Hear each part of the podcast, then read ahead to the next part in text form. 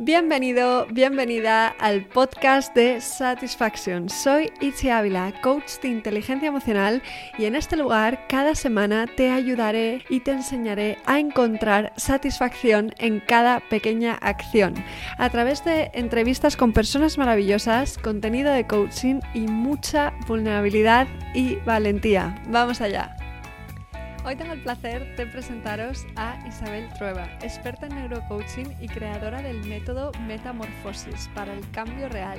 Si estás en un momento de transformación o cambio en tu vida, este episodio es para ti, porque Isabel, aparte de ser una gran profesional, habla desde su experiencia personal.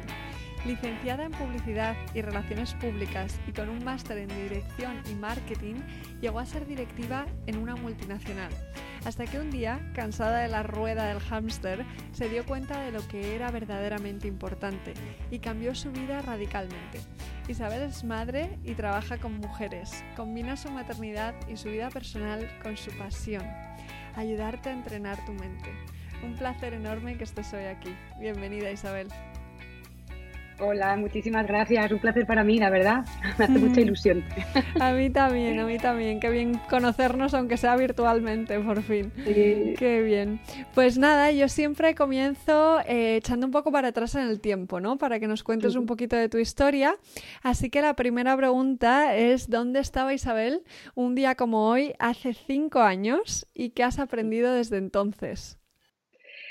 Pues a ver, Isabel hace cinco años, 2015, pues mira, yo estaba empezando a iniciarme en, lo que es toda la, formación profesional, ¿no? De, A lo que me dedico. Yo ya había empezado, ya llevaba cinco años haciendo mi cambio personal, ya había tomado decisiones de cambios de trabajo, pero bueno, todavía estaba en, pues en pleno proceso, ¿no? De, de desarrollo y de búsqueda de qué hacer con mi vida.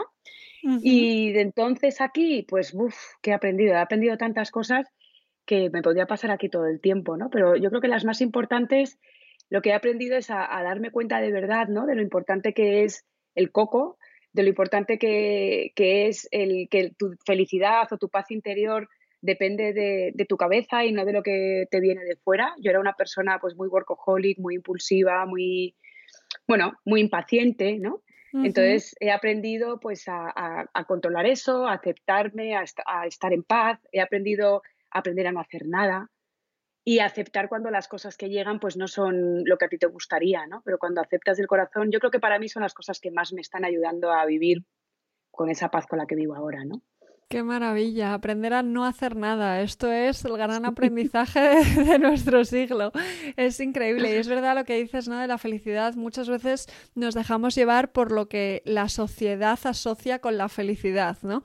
Y tú dejaste el puesto de directiva en la multinacional, ¿no? Eh, fue un poco tras la muerte de tu madre y decidiste eh, dar un cambio de 180 grados en tu vida. Entonces, me gustaría preguntarte, ¿qué le dirías a una persona que se sienta culpable y desagradecida por tenerlo aparentemente todo y no sentirse feliz. Pues mira, lo primero que le diría a esa persona es que, se plantee la culpabilidad que le trae de bueno, ¿no? Yo al final lo hago, lo practico conmigo y con, con todos mis clientes cuando tienes un sentimiento que no te está produciendo paz, pues lo primero es hacerte esa pregunta, ¿no? Y luego, pues lo que tú dices, ¿no? Al final la sociedad no nos ha enseñado a pensar qué nos hace felices, quiénes somos, nos enseña a todos a vivir un poco iguales. Tenemos que estudiar, sacar buenas notas, los chicos ser buenos en el fútbol, luego haces una carrera, mm, enfócate en las notas para luego entrar en una empresa muy grande, ganar mucho dinero, cásate, ten hijos, pero la realidad es que todos, todos somos tan diferentes que el buscar todos la felicidad en lo mismo no tiene sentido. Entonces, aquí hay dos partes, ¿no? Primero les invitaría a, relajarse en ese aspecto de la culpa y pensar que lo que les está pasando es muy normal, no es culpa de nadie, sino es simplemente, bueno, pues la consecuencia de vivir de una manera que nos han impuesto y que nadie nos ha enseñado a vivir de otra. Y a partir de ahí, cuando tú identificas eso y desde la calma, no desde la culpa, lo trabajas, pues por un lado trabajar el qué es, qué es lo que está ocurriendo, ¿no? Al final, si tu corazón, hay una parte de tu corazón que te dice que hay algo que falta, pues eh, investiga por ahí, qué es lo que falta, ¿no? El trabajar con, tus valores, el hay muchos ejercicios, ¿no? Trabajar con la rueda de la vida, trabajar, conocer tu, tu, tu eneatipo, tu modelo mental, o sea, ¿qué es, ¿qué es esa parte de tu corazón que te está diciendo hola, ¿no? Y simplemente identificarlo, que eso ya es un paso enorme. Y luego, bueno, también puede haber, ¿eh? ¿no? Gente que, que simplemente tiene tendencia a pensar que no tiene todo lo que necesita y sí lo tiene. Entonces, igual también es otro ejercicio, es el identificar si, si, si, bueno, si hay algunas de las cosas que, que, piensas que todavía no tienes, que igual deberías enfocarte más en lo que tienes, ¿no? O sea, ahí hay como un poco dos, dos cosas que se, pueden, que se pueden trabajar, pero sobre todo desde el respeto y el amor hacia ti mismo, que no eres perfecto y la culpa pues solo nos produce ansiedad y eso no es bueno. Totalmente. Y es, es interesante esto, ¿no? También primero pensar, decir, ¿me estoy enfocando en lo que tengo o en lo que me falta? Esa es, es muy buena pregunta. Pero sí que es, es un equilibrio. Sí, justo. Es un equilibrio, porque es verdad que hay veces que hay cosas que faltan que son importantes y hay que identificarlas, pero hay veces ¿no? que también tenemos que ser felices con lo que tenemos, ¿no? Justo, justo. Y, y, respecto al si de verdad hay cosas que faltan, ¿no? O que tú estás llevando una vida que no esté alineada a tus valores, por ejemplo, creo que es muy fácil meterse en esa rueda del hámster de la que hablas, ¿no? Y una vez dando vueltas ahí sin sentido, no saber cómo salir, ¿no? Por ejemplo, según vas ganando más dinero, empiezas a crear un estilo de vida que incluye gastos más altos, ¿no? Eh, facturas, colegio de los niños, eh, tus, tus gastos de tu estilo de vida, ¿no? Hasta que al final te acabas haciendo como esclava de tu propio estilo de vida y de las obligaciones que tú misma eh, has generado, ¿no? Entonces, cuando te quieres dar cuenta, ya estás atrapada. Muchas veces eh, yo creo que a cualquier nivel, ya sea porque no llegas a final de mes o porque estás en esa situación de que has creado un estilo de vida muy caro, el factor económico y la necesidad de pagar las facturas se convierte en un impedimento, ¿no? Para realizar los cambios de vida que queremos. Entonces, ¿qué herramientas crees que pueden ayudar a alguien que no sepa por dónde empezar y que esté en una situación de escasez económica? Em, a ver, para trabajar eh, para trabajarse uno mismo, evidentemente, como tú dices, bueno, pues eh, hay muchas opciones, ¿no? Tú puedes pedir ayuda, puedes invertir en ese momento si puedes hacerlo, puedes invertir para ir más rápido, pero también hay muchas opciones si estás en un momento complicado, ¿no? Económico y, realmente no te puedes permitir eso. Eh, para empezar, bueno, hay millones de, O sea, a mí me sirvió muchísimo y lo sigo haciendo, ¿eh? Asistir a, webinars gratuitos, lecturas, hay libros maravillosos, ¿no? Que te empiezan, por lo menos te empiezan a iniciar por el camino y que empieces un poco a descubrir qué es esto del desarrollo personal o de descubrirte a tú mismo o a encontrar la felicidad, ¿no? Que además también te pueden ayudar luego a, solucionar ese tema económico, que como tú bien dices, hombre, es verdad que hay veces que la vida, bueno, pues te, aprieta y, bueno, luego hay, hay, muchas veces hay que empezar, ¿no? Pues por el desapego, el ser consciente de que igual las cosas materiales no son lo que nos hacen felices. Y te lo digo yo, que yo fui una persona súper yo estaba muy enganchada ¿no? al tema de comprar y, te das cuenta que, bueno, pues igual que es más importante el tener la super casa o ser feliz, ¿no? Mm. Invertir en... A mí hay una comparación que escuché una vez que me pareció súper interesante, que al final también todo es cuestión de prioridades, ¿no? Que al final tú sales a, cenar y, la, y, dos personas y te cuesta 50 euros, ¿no? Una cena y, luego, pues, una sesión en un momento dado con una persona que te puede ayudar, que te puede costar esos 50 euros, te parece un ahorro de caro, ¿no? al final, total.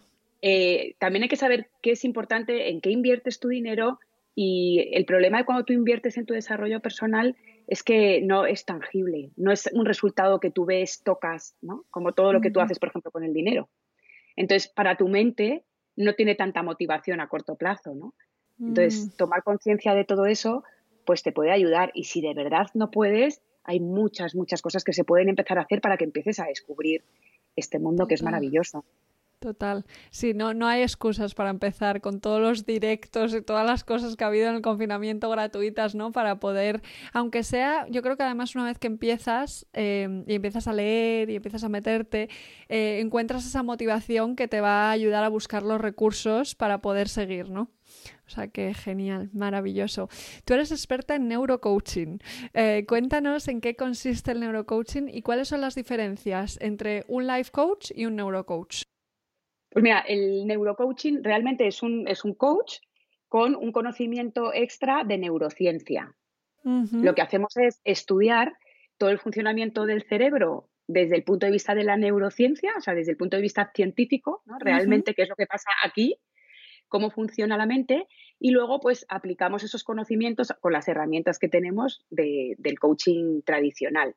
Entonces, es verdad que está quizás un poquito más enfocado todavía al entrenamiento, al entrenamiento mental, que el coaching también ¿eh? tiene una gran parte de entrenamiento mental, pero en este caso lo aplicas como con más conciencia científica, ¿vale? Qué bueno. Es como que ya no, no, intuyes tanto, sino que sabes perfectamente cuando, bueno, pues estamos haciendo este ejercicio o yo estoy haciendo este ejercicio con este cliente, dónde, dónde está afectando, a qué parte de su cerebro le está ayudando a ejercitar para que le ayude, ¿no? A, a largo plazo o a medio plazo. Qué bueno, qué bueno. Y hablando del cerebro, hablas de dos tipos de cerebro, ¿no? El racional y el, el, animal. ¿Cómo los podemos diferenciar y qué podemos hacer para empezar a vivir en vez de sobrevivir? Que esto es un temazo. Sí, es un temazo. Realmente son tres, ¿eh? Yo a veces hablo solo de dos por simplificar un poco, pero hablamos, la neurociencia habla de tres, ¿no? El cerebro, el, animal, el reptiliano, el límbico, que es el emocional, también es importante, pero bueno, muchas veces depende de quién lo maneje, ¿no? Si el racional, como decíamos, o, el animal, pues el, emocional se deja más llevar por un lado o por otro. La diferencia, bueno, pues nuestro cerebro animal, eh, como tú bien has dicho, es el que nos garantiza la supervivencia. Es el instinto, el instinto que tienen todos los animales, ¿no? Si yo voy a estar en peligro, mi vida está en peligro, pues yo huyo, salgo corriendo o me peleo y lucho, ¿vale? es, el, es la parte de nuestro cerebro que nos garantiza la supervivencia. El racional es el que nos diferencia, por supuesto, de los animales, es el que nos, nos ayuda pues, a controlar esos, esos instintos y nos ayuda a ser más personas, ¿no? junto con el, emocional, aunque hay animales que también tienen emocional, porque también sienten las emociones, pero el racional solo nos pertenece a nosotros. ¿Qué es lo que ocurre? Que nuestro cerebro más racional está en el lóbulo frontal, que es esta parte de aquí, y si no la entrenamos correctamente, pues al final el animal nos va a ganar la batalla, es el que nos controla. Y entonces, si mm. el animal nos controla, nos está controlando la supervivencia. ¿Qué es lo que ocurre, Ichi? Que ahora si te das cuenta, eh, vivimos, claro, antiguamente en las cavernas, pues sí que teníamos que estar constantemente, ¿no? Vigilando, pues que, no nos atacaran, que un animal no nos comiera, ¿no? O sea, vivíamos mucho más a la defensiva. Hoy en día, amenazas reales de vida, de nuestra vida, hay muy pocas. Muy pocas. Muy pocas, de verdad. Pero claro, nuestro reptiliano, nuestro cerebro animal tiene que trabajar. Y entonces lo que hace es interpretar como amenazas reales un montón de cosas que nos pasan, pues me he quedado sin trabajo, pues no tengo el dinero suficiente, pues mi pareja me ha dejado, pues esta persona me ha gritado, entonces yo le grito más y me defiendo. O sea, interpreta muchas cosas que nos pasan, que no son amenazas a nuestra supervivencia, las interpreta como tales. Y él empieza a reaccionar es como, yo siempre digo, es como nuestro, como si tú tuvieras un perro salvaje, ¿no? Que está ahí, que si tú te acercas a su comida, pues te va a morder, te va a atacar, va a salir corriendo porque va a tener miedo y piensa que en vez de cuidarle le vas a matar. El miedo, ¿no? La agresividad y todo eso, si, si, si el adiestrador, que sería nuestro cerebro racional, no le educa, pues cuanto menos lo eduques, más te va a controlar esa supervivencia. ¿Y eso qué hace? Pues que las decisiones que tomas son inconscientes, y luego pues te perjudican, porque el, problema que tiene nuestro cerebro animal es que le importa cero tu felicidad. Él quiere cero, él quiere supervivencia, pero claro, como decíamos antes, él interpreta como supervivencia cosas que no lo son. Entonces, como, lo que tenemos que hacer para vivir y no sobrevivir tanto es entrenar toda esa parte racional, adiestrar, ¿no? Que adiestra a ese perro salvaje, ponerle su correa, su bozal y poquito a poco al final convertirlo en tu aliado y no en tu enemigo. Y eso se hace y se entrena. Totalmente, totalmente. Que se convierta como en tu amigo fiel, ¿no? en vez de en una bestia que te ataca todo el rato. Qué bien. Qué Porque, hombre, evidentemente es, necesario. O sea, tú necesitas en un momento dado salir corriendo, ¿no? Pues si, te, si viene un tío con una navaja y te va a atacar. Totalmente. Lo necesitas, necesitas esa parte del cerebro, pero el tener miedo de que algún día te quedes sin trabajo ya no es real, ¿no? Total. Entonces, el, el racional lo que hace es identificar eso. Y te dice, oye, no, tranquila, que esto es absurdo. Esto no es real. Yo le llamo la mona, la parte animal, ¿no? La mona como la parte más primitiva, animalita. digo, no va a desaparecer porque al final te tienes que amigar con esta parte, pero sabiendo que tú tienes el mando, si no es una locura. Qué bueno. Y es verdad algo que has dicho, ¿no? Que muchas veces eh, la consecuencia de, no entrenar a la mente es que eh, tomamos muchas decisiones inconscientemente, ¿no? Entonces la mayoría de acciones que tomamos están automatizadas y nuestro eh, subconsciente toma más decisiones de las que a veces podamos imaginar, ¿no? Entonces, ¿hasta qué punto podemos transformar estos procesos automatizados, sobre todo si se han automatizado hace mucho tiempo, y patrones de los que no somos conscientes? Pues mira, al final, como te decía, se trata de entrenar tu lóbulo frontal. O sea, los patrones se van tomando pues por experiencias pasadas, ¿no? Además, otra cosa que no hemos dicho que es muy importante es que tu, cerebro es súper vago. Mm. Entonces, eh, lo que quiere, los, principios de nuestro, de nuestro cerebro es la, supervivencia, como hemos dicho antes, y el ahorro de energía. Entonces, ¿qué es cómo funciona? Pues si tú de pequeño un día un niño te iba a quitar un juguete y le pegaste un guantazo y eso te sirvió para no perder el juguete, ¿vale?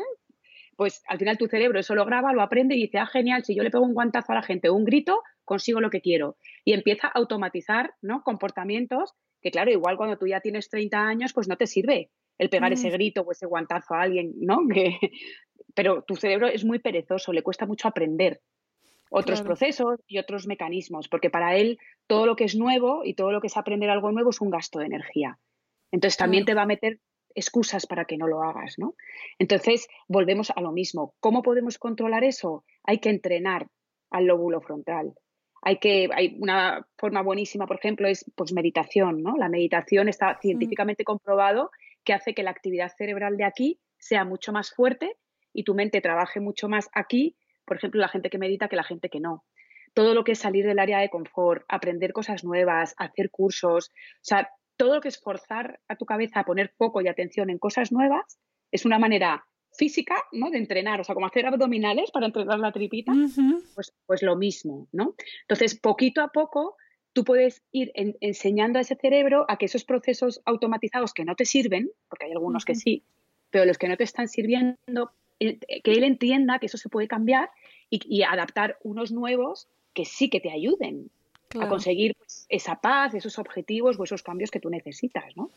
Total. Al final los hábitos son atajos mentales, ¿no? Que crea nuestra mente para decir, eh, así es más fácil todo y gasto menos energía. Entonces es sustituir unos hábitos por otros, ¿no? Eso es un poco, un poco la idea. Qué bueno. el beneficio a corto plazo.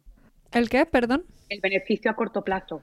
Sí, justo. Al final nuestro animal no entiende, ¿no? Al perro tú le dices, déjate la comidita que dentro de media hora te pongo el doble.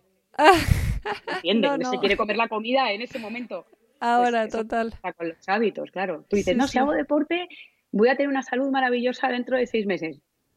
No lo entiende. Él, se, quiere, él se quiere quedar en el sofá. Ahora, ahora, justo, justo.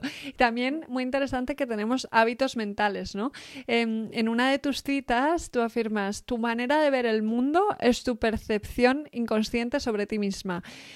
Es muy interesante esta frase. ¿Cuál es la relación que hay entre la visión que tenemos del mundo y nuestra autoestima? ¿Y qué pasos podemos seguir para cambiar esta percepción? Mm. Pues es, interesante para empezar porque es muy duro de asimilar, ¿verdad? Es muy duro de asimilar. Lo que, bueno, de, todas las herramientas que yo he estudiado y sigo estudiando, porque esto es un mundo, tú bien lo sabes, que es interminable, una herramienta que a mí me ayudó mucho a entender esto, Ichi, fue el, el enneagrama, ¿no? El modelo mental. Al final todos nacemos con, una heridita, con una pequeña falta de autoestima en algún lado, que nos hace buscar mm, de fuera, ¿no? Y compensar esa pequeña autoestima o inseguridad de alguna manera. ¿Qué pasa? Que cuando tú ves el mundo pues imperfecto, seguramente es que dentro de ti te estás viendo imperfecta. Cuando a ti, por ejemplo, hay una persona, hay otra persona que también dice, eh, cuando hay alguien que no te gusta o que te cae fatal, mírate dentro, ¿no? porque posiblemente esté reflejando algo que además tú no vas a querer admitir. Justo. Yo siempre digo que a mí me sirvió un montón, yo por ejemplo que soy tipo 3, el, su, su, su, pecado, digamos, no es, la vanidad, porque en el fondo se siente, no se siente lo suficientemente bueno si no tiene éxito fuera, ¿no? Entonces necesita mostrar vanidad para, fíjate, qué horror, ¿no? O sea, yo, claro, a mí me parece el peor de los eneatipos porque es el mío, ¿no? Entonces, Justo. a mí yo me daba cuenta de que a mí la gente vanidosa no la, no, no la, o sea, me irritaba muchísimo. Muchísimo, ¿no? Hasta que te das cuenta y dices, joder, es que claro, en el fondo, esa vanidad es lo que yo necesitaba en, mi parte oscura, porque todos tenemos una parte oscura, pero tenemos un gran potencial, ¿no? Entonces, mi vanidad era la parte oscura, pero el potencial de cada uno, ¿cuál es? El opuesto de eso. O sea, si, si tu parte oscura es la vanidad, cuando tú te vas a la humildad, tienes el potencial al 200%, ¿no? Qué bueno. Entonces, es, importante mm, mirar eso. Si el mundo tú lo ves imperfecto, seguramente es porque tú te ves imperfecto. Entonces tienes que empezar a trabajar el verte, el verte perfecta como eres. tal y así, cuando tú trabajas eso, dejarás de ver el mundo tan imperfecto. O dejarás de ver esas cosas en los demás que te irritan. Pero lo tienes que sanar tú primero, ¿no? Claro, al final lo que te irrita a los demás es lo que rechazas de ti misma, ¿no? Entonces ahí hay, hay un trabajo muy bonito que se puede hacer y, que te va a hacer... ¿eh? Sí, difícil, sí, sí, sí, sí. Muy difícil de reconocer porque da vergüenza. Sí, sí, sí, no, no gusta, no gusta nada ver esa parte que llevamos evitando siempre, pero al final es la única manera de poder cambiar esos filtros que nos hacen ver el mundo de una determinada manera, o sea que, que a, por ello, poquito a poco, paso a paso, día a día. Qué bien. Y mm, Isabel, tú trabajas principalmente con mujeres. ¿Por qué decidiste mm, especializarte en mujeres? Y te quería preguntar cuáles son los problemas más frecuentes que tienen en común tus clientas. ¿Hay algún patrón que que, encuentres? Pues mira, yo decidí trabajar con mujeres por intuición pura y dura. O sea, no hay, no hubo ningún tipo de. Yo creo que porque, bueno, pues mi historia personal, ¿no? Todo lo que yo viví, el vivir en el mundo de la empresa y no tener, eh, bueno, pues la, la, dificultad que tuve pues para conciliar, esa necesidad de ser una superwoman que yo me había metido en la cabeza, ¿no? De estar en todo, el trabajo perfecto, la madre perfecta, los hijos, pues al final me causó una serie de problemas y yo tuve que pasar por eso. Y cuando yo empecé a resolverlo y descubrí este mundo y vi lo que podía hacer en las personas, y claro, yo estoy rodeada de mujeres, amigas maravillosas, ¿no? Y me daba cuenta de que muchas les pasaba lo mismo. Cuando yo decidí el, al final, ¿no? el especializarme en algo, no lo pensé o sea, el corazón, la intuición me dijo, tú tienes que ayudar a las mujeres. O sea, fue, yo creo que era mi, mi propósito, ¿no? Mi destino. Así que en ese aspecto fue muy intuitivo. Y contestando a tu pregunta sobre los problemas que, que tienen, bueno, yo, yo sobre todo trabajo mucho pues con mujeres que se acercan a los 40 para arriba, ¿no? Mm. ¿Por qué? Porque claro, mi especialidad es el entrenamiento mental para la resistencia al cambio. Y es un poco lo que hablábamos antes tú al, principio, los primeros 30, 40 años de tu vida vives metido en, ese, en esa rueda de hámster que todo el mundo te dice que tienes que vivir y, sientes que estás haciendo lo que tienes que hacer, ¿no? Y llega un momento que has pasado la mitad de tu vida y de repente te paras y dices, mm, ¿esto es lo que yo quería? ¿Qué pregunta? Y ahí es cuando, claro, estás, tanto, ¿no? 40 años luchando por conseguir unas cosas y de repente tienes esa sensación que me decías tú al principio de, pero hay algo que me falla, ¿no? A partir de ahí, ese es el, el, clic fundamental que tienen en común, ¿no? Todas las mujeres que en este caso pues pueden mm, acudir a mí. A partir de ahí, claro, la razón de ese clic o eso que falla es diferente en cada una.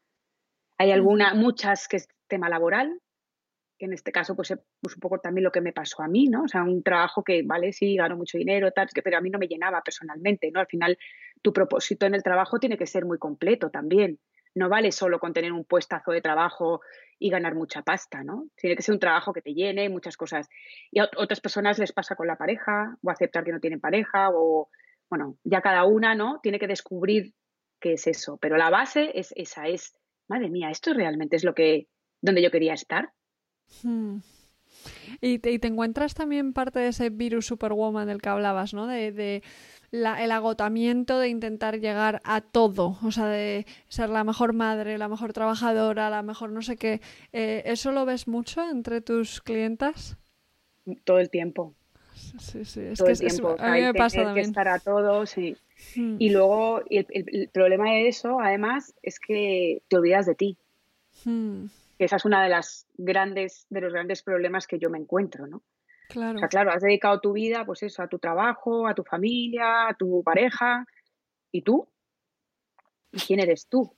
¿Qué es lo que a ti te hace feliz? Entonces me llegan muchas mujeres que claro, dicen, sí, lo tengo todo, ¿no? Lo que hablábamos al principio, pero claro, luego haces un trabajo en profundidad de valores o de la rueda de la vida y te das cuenta es que, para mí yo soy una persona súper, que la creatividad es importante y, me encantaba pintar y he dejado de pintar, ¿no?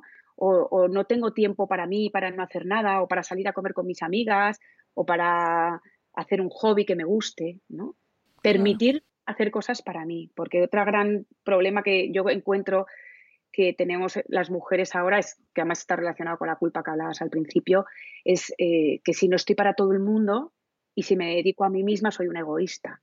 Y eso mm. puede ser una creencia más terrible que nos hace muchísimo daño, ¿no? Claro. Claro, y al final es aceptar que no es posible llegar a todo y que no es posible eh, conseguir ser esa superwoman, que somos mucho más superwoman cuando no, cuando no llegamos a todo y cuando aceptamos que somos como somos y nos damos ese tiempo, ¿no? Em, en una entrevista que hiciste, eh, que te hicieron en La Razón, contabas que renunciaste a tus bajas maternales eh, y esto fue un error, ¿no? En ese momento que aún trabajabas en el mundo de la empresa, donde la maternidad está muy poco protegida, pues creíste que era, que era lo mejor, ¿no? ¿Crees que es posible conciliar ¿no? la vida personal y profesional si trabajas para otras personas? Y en caso de trabajar para ti, como es ahora tu caso, ¿qué herramientas recomiendas para poder conciliar, que aún así sigue siendo un gran reto? Un gran reto. A ver, eh, por cuenta ajena, yo creo que ya empieza a haber algunas empresas que lo empiezan a poner más fácil, ¿no? Sea, es posible, yo creo que sí, que en algunas empresas sí, ahora creo que todavía hay mucho por hacer. Yo, por ejemplo, colaboro con, la Escuela de Negocios ESADE, que tienen un programa ¿no? para mujeres directivas, para ayudar a las mujeres directivas a promocionarse y colaboro con ellos. Y todavía hay mucho por hacer, ¿no? En gran parte también por la cultura de nuestro país, que somos en los países nórdicos no pasa, ¿no? Pero aquí lo del presencialismo, el que el más tarde, el que más tarde se va es el que más productividad le da a la empresa, ¿no? Son cosas absurdas que todavía siguen estando aquí mm. y que hacen daño. A mí me pasaba, ¿no? O sea, yo era socia de mi empresa, había estado 17 años dándolo todo y en el momento en que yo, mi madre enfermó y tal, y dije, oye, yo por las tardes voy a trabajar desde casa, ya mm, algunos socios me decían, ay, es que no eres la que eras. Y yo decía, pero perdóname, o sea, esa necesidad de que tengo que estar aquí en la silla aunque yo estuviera a las 12 de la noche dando conferencias con Perú, ¿no? Entonces, queda mucho por hacer, queda mucho por hacer, pero algo se va avanzando poquito a poco. Y si trabajas para ti misma, para mí lo fundamental es aprender a priorizar bien y a gestionar bien tu día a día y las, y las tareas que tienes que hacer. Yo antes de, bueno, de, empezar ¿no? con el tema de neurocoaching y con las mujeres estuve dos años trabajando en productividad y en gestión del tiempo con empresarios y con empresas y ahí aprendí muchísimo. Y te das cuenta es que trabajamos de manera reactiva y es súper importante que lo hagamos a todo al revés, ¿no? Productivo, que es lo importante para mí y centrarme en lo importante. Y lo que no me dé tiempo, o lo delego o no lo hago. Porque a veces nos liamos escribiendo mails, nos, ¿no? nos vamos por los mundos de Yupi en vez de dedicar tiempo a lo importante. Y lo importante del trabajo, pero también lo personal, ¿no? Hay que tener ahí un equilibrio. Todo eso se aprende también. ¿A qué te refieres con, trabajar de forma reactiva y de ese tiempo que tuviste trabajando en productividad, ¿qué, mm, ¿cuál es la herramienta más top que sacas? Mira, normalmente lo que hacemos siempre es, reaccionar a lo que llega de fuera, ¿no? Entonces, ser reactivo significa primero dar prioridad siempre a lo urgente, dar prioridad a los fuegos que vienen de fuera, dar prioridad a, pues eh, a ese, o sea, parece, por ejemplo, los clientes, ¿no? Parece que si un cliente te llama se tiene que caer el mundo y tienes que estar a sus pies y a mm. disponible 100%. Oye, pues es que igual no. No hay muchas barreras mentales a, ese respecto, ¿no? dices, no, es que yo tenía planificado esta hora de hoy dedicarla a un tema de estrategia que es súper importante para mi negocio, pero de repente, pues el cliente que tenía me lo quiere cambiar a esta hora y entonces ya lo dejo todo, pues no pasa nada. Igual no pasa nada si tú al cliente le dices, oye, mira, esta hora no puedo, pero puedo esta otra. Y él va a estar igual de feliz, le vas a, le vas a ayudar igual, pero tú no sacrificas eso que para ti era importante hacer para tu negocio, ¿no? Eso es un ejemplo. Pero al final, el ser proactivo significa que tú tienes que tener muy claro cuáles son las prioridades de tu negocio. Y no siempre las prioridades es eh, sí o sí el horario que el cliente quiera porque le da la gana, por ejemplo, ¿no? y, y, ahí hay que romper muchas barreras. Entonces, cuando tú tienes claras tus prioridades, a partir de ahí construyes con tu horario y la prioridad es tu horario. y, luego te das cuenta que la gente encaja y entra ahí y no pasa nada y no por eso les ayudas peor. Justo, justo. Eso también es una creencia limitante, ¿no? De los emails, te tengo que contestar ya. Si al final tú contestas a tus horas, acabas educando a tu mundo y a la gente que te contacta de que, oye, es que Isabel contacta o contesta a tal hora y ya está, y no pasa nada, ¿no? Y el móvil, igual. Igual. móvil. Yo si estoy haciendo una tarea que es importante y estoy planificando contenido de redes o lo que sea, ese, ese rato el móvil no lo leo, ni lo escucho, ni lo contesto. No pasa nada, luego ya respondes es una fuente de distracciones absoluta, o sea que es muy importante mantenerla alejada. Esa es una gran herramienta, desde luego. Y, bueno, al final, como decías, reaccionamos mucho a lo externo muchas veces, pero em, este año, en el 2020, una de las cosas externas que nos ha llegado es el tema de la enfermedad, ¿no? Que ha sido, wow. Em, a ti hace tiempo te detectaron la enfermedad, eh, no sé si digo bien, fibromialgia, mialgia, sí, fibromialgia, sí. Eh, la he escuchado mucho y sé que, que la sufren muchas mujeres especialmente. Entonces, em, ¿a ti cómo te ha ayudado el entrenamiento mental a gestionar los síntomas de esta enfermedad? Y mm, si es así, ¿qué herramientas pueden ayudarnos a gestionar los momentos en los que la salud no nos acompaña? ¿no? Que ahí puede ser muy complicado esto de ser proactiva. Pues todo. La mente lo es todo, y más aún en, la enfermedad. De hecho, yo siempre he pensado que el tema de la fibromialgia, ¿no? que es una cosa muy, muy extraña, porque no tienes una causa conocida por la que los médicos sepan por lo que pasa o por lo que no, ¿no? Yo estoy convencida que en mi caso fue consecuencia de, bueno, pues yo con todo el fallecimiento de mi madre, toda la persona que yo era cuando ocurrió todo eso, ¿no? Ese workaholic, éxito empresarial, que al final eso me causaba una ansiedad, ¿no? Y una exigencia conmigo misma y luego el fallecimiento de mi madre, que lo gestioné fatal, bueno, no, tenía las herramientas. Yo creo que, que, en mi caso ha sido consecuencia de todo eso, ¿no? ¿Cómo me ha ayudado? Pues brutal, Primero, el hecho de que no le hago ni caso al tema. Mm. Para que te hagas una idea, claro, al final, ¿cómo tú te planteas las cosas? Cuando a mí me dieron ese diagnóstico, mi pensamiento fue, ¡ah! ¡Qué bien! De esto no me muero. Porque claro, cuando tú estás con esos dolores de cuerpo tal, puedes pensar cualquier cosa, ¿no? Claro. Un cáncer de huesos, un... Entonces, claro, mi, mi mente en ese momento que me dijo, ¡ah! ¡Qué guay, qué suerte, Isabel! ¿Qué suerte tienes? ¿No? que no tienes algo grave.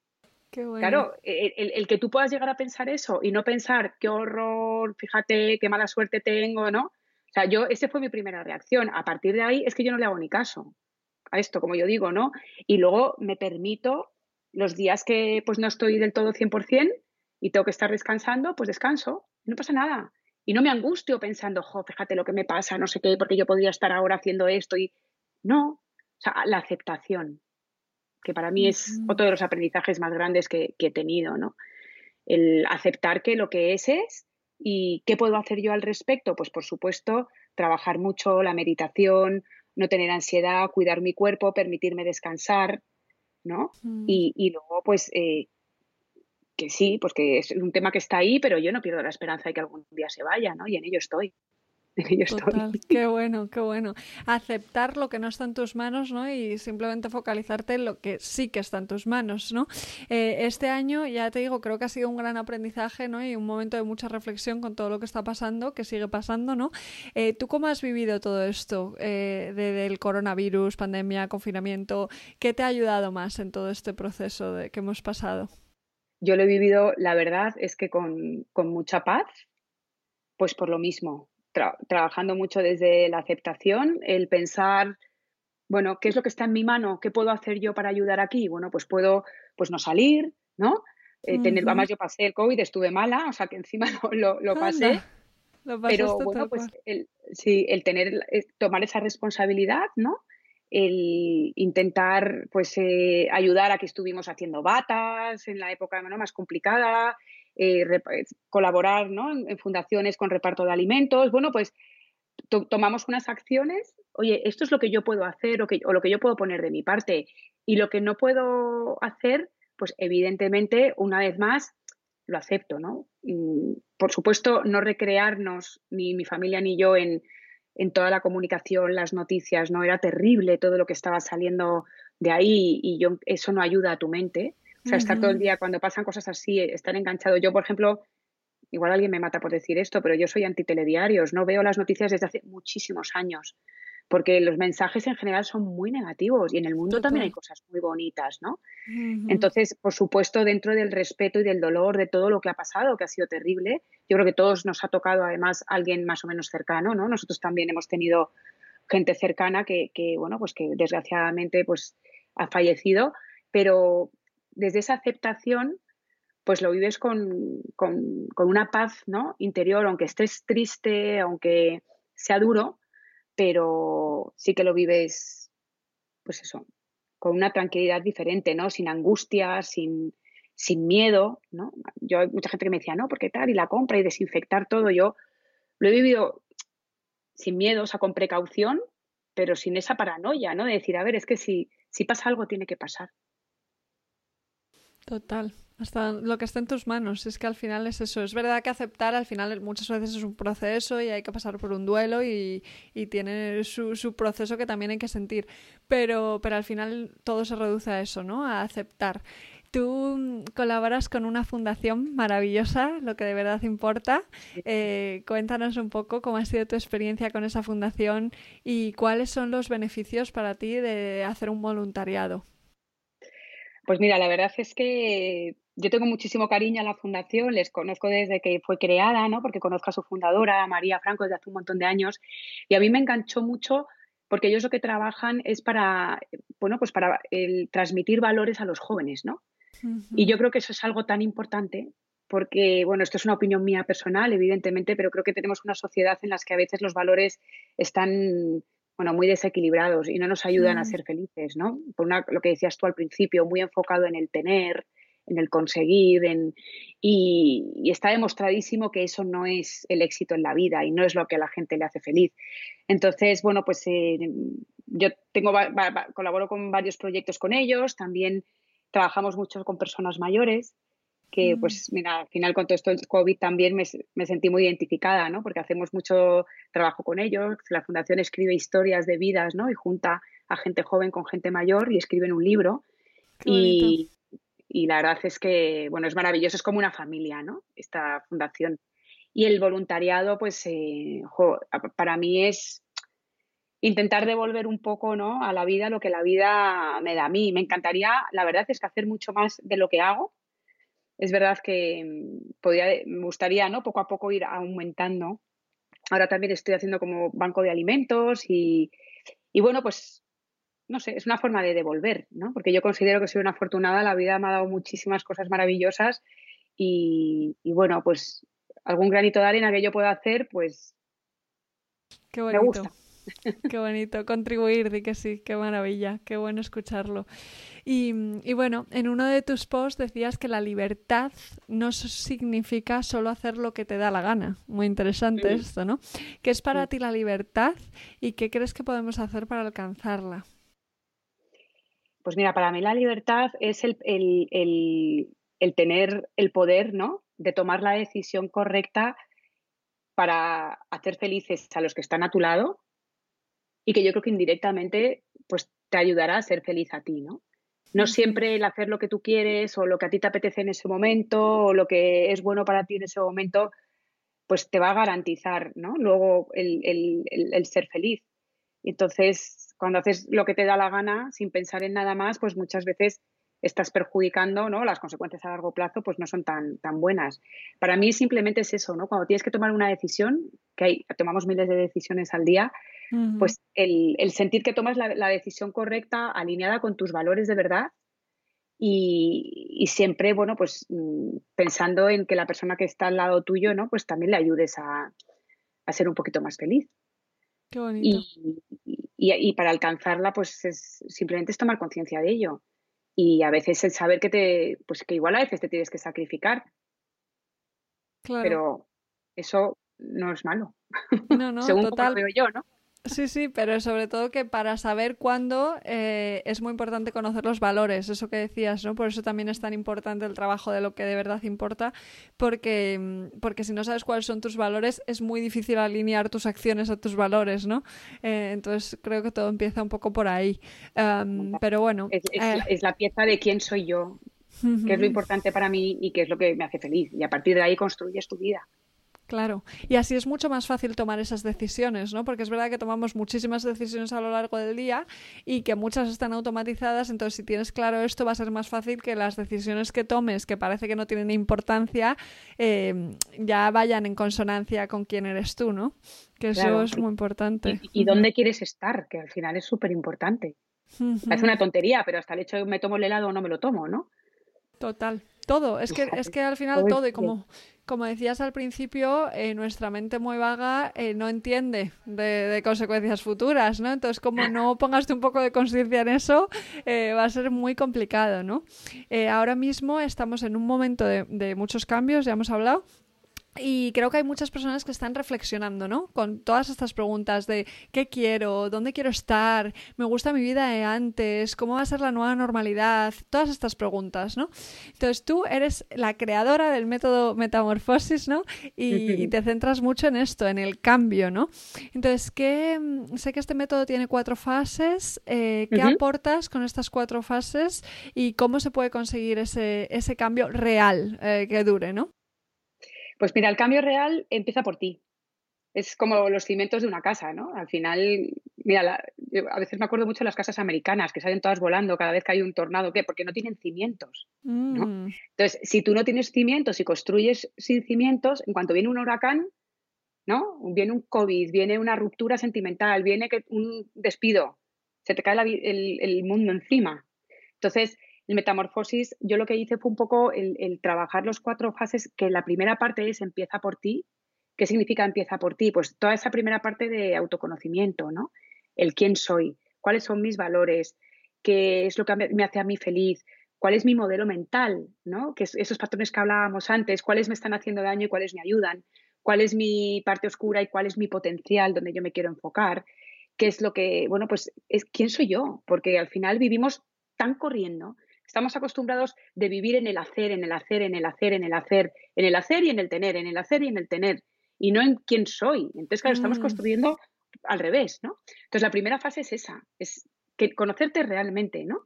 La segunda es, vale, y a partir de ahí, ¿qué es lo que quiero? Porque muchas veces me pasa que me llegan, ¿no? Pues clientes con objetivos que después de trabajar la primera fase se dan cuenta que ese objetivo igual no lo quieren.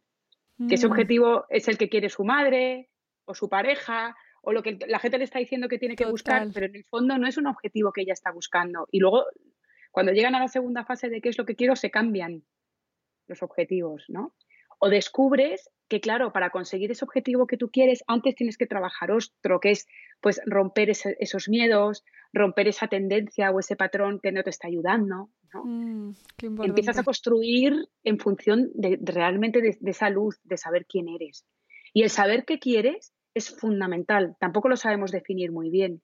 Entonces, no solo hay que saber lo que quiero, sino aprender a definirlo bien para que tu mente lo entienda. Porque no nos olvidemos que aquí luego está el bichillo, ¿no? El perro salvaje que te va a decir, eso no lo quieres, eso es mentira, eso es imposible, eso no.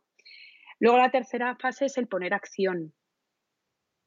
Claro, dices, vale, yo ya sé quién soy, ya sé lo que quiero y ahora cómo encajo esto en mi caótica vida. Claro.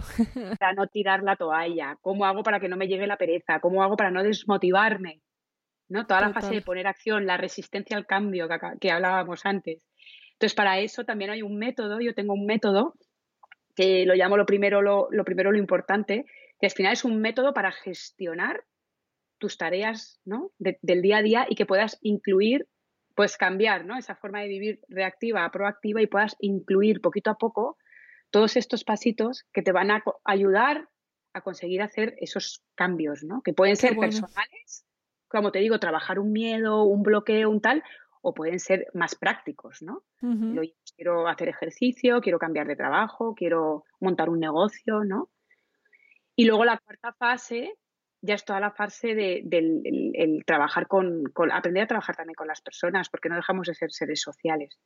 Entonces, si tú no aprendes eh, empatía, si tú no aprendes a negociar, si no aprendes a comunicarte de manera correcta, pues el trabajo lo vas a hacer más sola, ¿no? Y quizás vas a tener que luchar con la gente de tu entorno de otra manera que si tú aprendes a gestionar todo eso, ¿no? Me encanta. Y es mucho mejor hacerlo acompañada y que los de tu alrededor te ayuden, ¿no? Total, total. Pero es muy interesante esto que dices porque em, para, muchas veces, ¿no? Eh, vienen clientes con el tema de las relaciones, no me va bien mi relación o lo que sea, y suele haber ahí una falta de comunicación o mala comunicación. Pero eh, antes has dicho, y es muy importante esto, un apunte, que muchas veces no sabemos lo que queremos. Entonces, si tú no sabes lo que quieres, ¿cómo lo vas a comunicar? ¿No? Es, o sea, empieza por ahí, hay que echar para atrás. O sea, es verdad que muchas veces construimos la casa un poco por el tejado, ¿no? Y, y también creo que has hecho otro punto muy importante, que es que eh, bueno, o, sea, que, el cambio empieza en uno, ¿no? Que tú no cambias la vida de nadie como coach, sino que la responsabilidad del cambio está en cada persona, ¿no? Y que cuando una persona se mete en ese proceso, eh, es su responsabilidad ese cambio, ¿no? Entonces, como, dices, nuestra mente, eh, me gusta mucho esto, lo dijiste en un post, nuestra mente es un cuarto a oscuras y el desarrollo personal siempre ayuda como a encender la luz, ¿no? ¿Qué le dirías a alguien que le falte esa motivación y no se vea preparada o preparado para asumir la responsabilidad de su propio cambio? A ver, la motivación es, em, al final la, motivación es consecuencia de tres patas, ¿no? A tener un deseo grande de conseguir algo. Luego tienes que tener unas habilidades, ¿no? para, para, poder hacerlo, para poder llevarlo a cabo y necesitas tener una creencia de que lo puedes lograr. Mm, qué importante. Si una, si una de esas tres eh, patas está, está mal, tu motivación baja, ¿no? O sea, yo puedo tener muchísimas ganas de montarme un negocio, imagínate, porque no quiero jefes. Entonces me meto en un curso, ¿no? tomo las habilidades y me meto en un curso de emprendedores y tal, y me hago el curso para saber cómo montar un negocio. Pero dentro de mí yo creo que es imposible montar un negocio, que con la que está cayendo fuera, que yo soy incapaz, que a mí esto no se me da bien, que yo no estoy hecha para esto, no voy a estar motivada para mover un pie para hacerlo, ¿no? Total. Entonces, eh, lo que les diría es, mm, si tú no estás motivado para trabajar tu desarrollo personal, revisa cuál de estas tres patas te están fallando. Mm, totalmente, qué bueno. Igual es que el deseo el deseo que implica enfrentarte, como digo yo, a tus caquitas, igual no estás, igual no, no deseas tanto porque eso no te lo está impidiendo. O igual es que crees que no es posible. Igual no crees en esto. Igual no crees que el desarrollo personal funciona. O porque las habilidades, bueno, si no las tienes, evidentemente pidiendo ayuda las puedes conseguir, ¿no? las habilidades es la parte más sencilla de todas. Pero revisa, si no estás motivado, ¿qué pasa ahí? ¿Qué pata te, te está fallando? ¿Qué creencias hay, no? Limitándote, que normalmente es una de las grandes partes, ¿no? Si no ves potencial, no vas a mover un dedo.